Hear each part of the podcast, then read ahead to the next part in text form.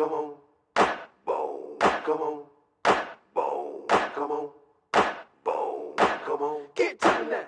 可口可乐是由美国可口可乐公司生产出品的一种可乐。目前，可口可乐在大多数国家的可乐市场处领导地位，其销量不但远远超越其主要竞争对手百事可乐，更被列入吉尼斯世界纪录。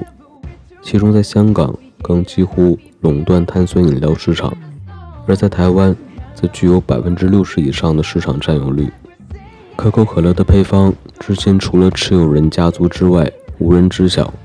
可口可乐公司也会严密防止自己的员工偷窃配方。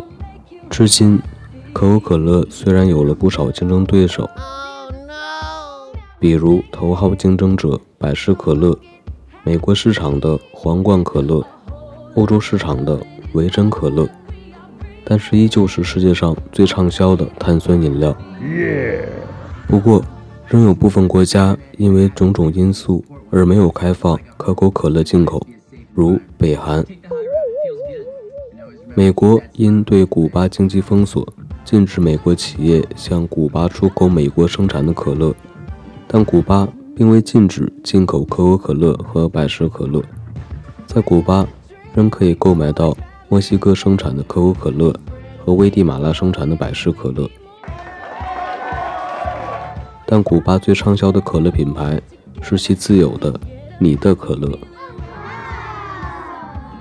可口可乐的原型是由约翰·彭伯顿在一家位于乔治亚州的药店发明的。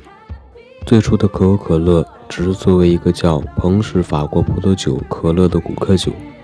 它的出现可能受到了一款名为玛丽亚尼的欧洲古克酒的启发。在1886年，当时的可口可乐含有可卡因和酒精。